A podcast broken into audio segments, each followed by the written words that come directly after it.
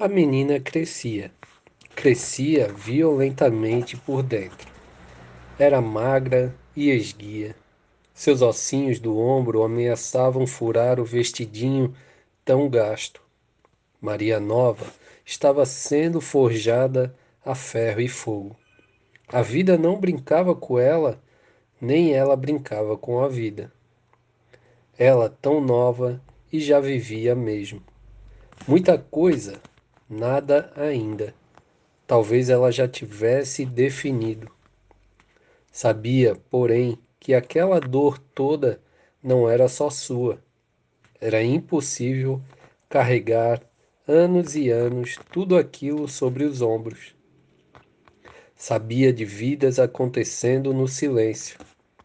Sabia que era preciso pôr tudo para fora. Porém, como? Como? Maria Nova estava sendo forjada a ferro e fogo. A morte às vezes não se faz anunciar, chega traiçoeira. O corpo pode deitar-se belo, feliz, e amanhã não se levantar.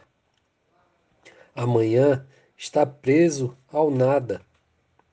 Às vezes ela manda recado, o sujeito adoece, padece. Às vezes, ela faz uma festa no dia anterior, canta, brinca e sonha no meio do seu ou dos seus escolhidos, e depois os leva traiçoeiramente. E daí? O que os vivos podem fazer? Chorar, viver, cantar, viver padecer, viver, blasfemar, viver, rezar, viver, viver, viver, viver. A morte havia sido tão sem graça, tão putamente sem graça, brutalmente traiçoeira. Os corpos dos homens vadios meninos estavam despedaçados pelo chão e as partes dos dois tratores também. Eles estavam misturados ao pó, à poeira. As pessoas chegavam, tentavam olhar, não vinham, adivinhavam apenas. Não davam para reconhecer os corpos, os mortos. Também para quê? A gente conhecia a vida de cada um Veio a polícia, depois de muita espera, recolheu todos e em tudo ficou um vazio. Era uma dor intensa.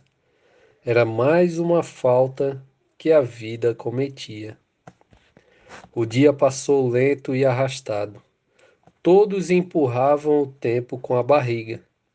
Tínhamos medo do final da tarde. A noite já vinha vinha. O que seria de todos nós, dos vadios, dos trabalhadores, dos grandes e pequeninos? O que seria da noite, do samba, que aqueles homens vadios meninos faziam brinquedo? Folguedo? A noite caiu sobre todos nós, vazia dos sons e vazia da vida deles.